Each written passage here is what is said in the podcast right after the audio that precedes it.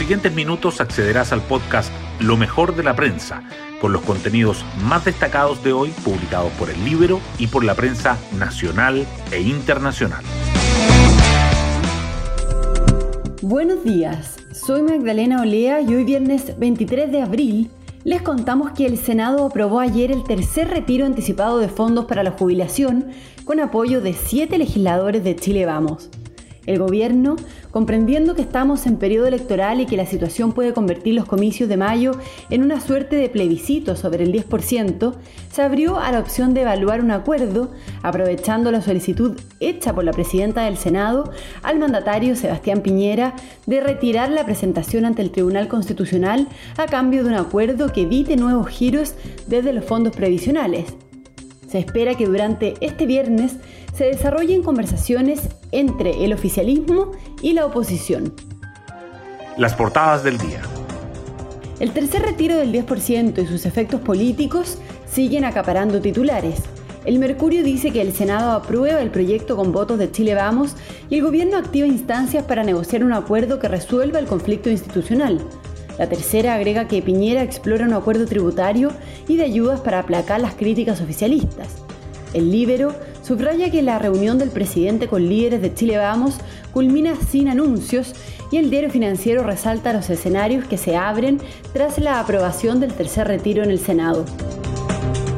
Otra iniciativa que se discute en el Congreso y que sobresale es que los senadores proponen un modelo para ayudar a saldar las deudas por servicios básicos con aportes del Estado y las empresas, en paralelo a la prórroga de la ley que prohíbe el corte de suministro por falta de pago debido al impacto de la pandemia.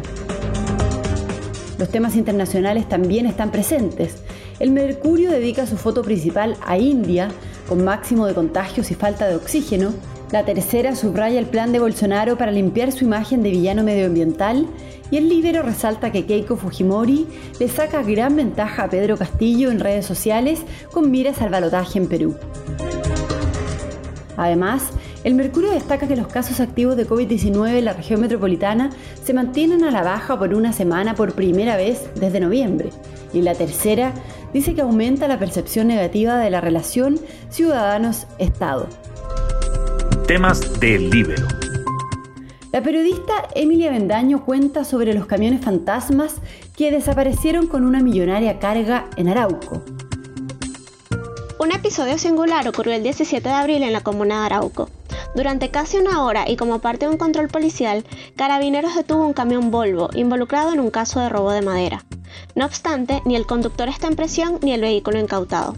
En la provincia de Arauco, a partir de 2021, las bandas que se dedican a este delito han instalado un nuevo modus operandi. Llegan en un número que multiplica el de los carabineros y se llevan los vehículos fiscalizados. El 17 de abril ocurrió uno de estos episodios. Un segundo camión se vio involucrado, pero ese logró evadir el control.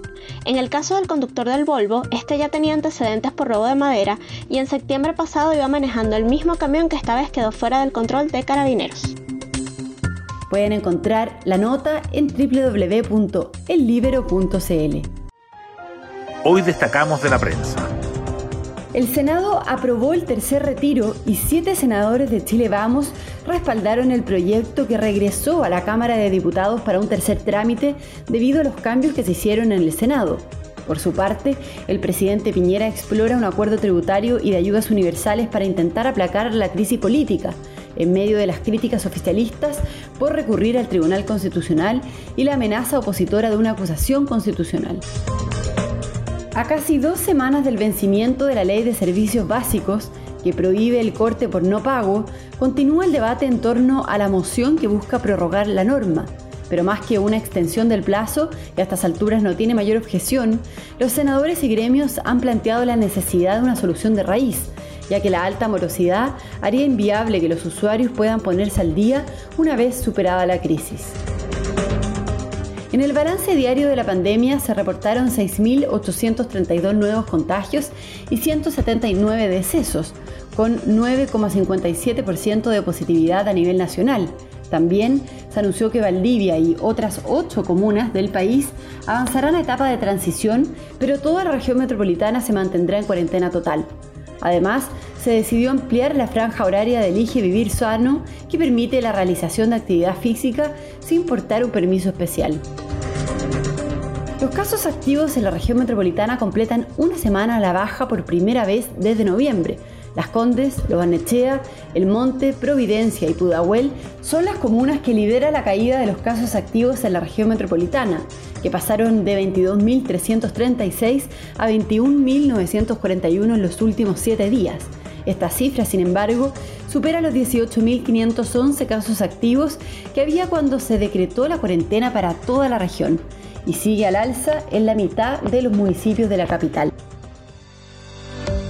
Y nos vamos con el postre del día. La editora de Tiempo Libre, Pía Orellana, nos trae una guía de streaming para este fin de semana. Este domingo se entregan los tan esperados premios Oscar, donde está nominado como mejor documental nuestro ya célebre Agente Topo. A propósito de eso, es que quisimos recordar y volver a ver un trío de películas notables que tenían como protagonistas a personas de la tercera edad. La primera es la inolvidable Conduciendo a Miss Daisy del año 1989 y que se puede ver por Amazon Prime. Luego está La Mula, protagonizada y dirigida por Clint Eastwood hace un par de años, disponible en Apple TV. Y por último, una película turca que se llama Plátano de Sombra, que está en Netflix. Pero no solo del Oscar vive el hombre. Este fin de semana recomendamos además un documental muy impresionante cuyo nombre en español es tan plana como un encefalograma. Trata de los denominados terraplanistas, un grupo de personas más numeroso de lo que se creería que asegura que la Tierra no es redonda. También recomendamos la película Tigre Blanco, un film indio que muestra la apabullante diferencia social que persiste en ese país. Toda esta información la pueden encontrar en la sección de tiempo libre de nuestro sitio web o en este mismo informe. Bueno, yo me despido, espero que tengan un muy buen día viernes y un muy buen fin de semana y nos volvemos a encontrar el lunes en un nuevo podcast, Lo mejor de la prensa.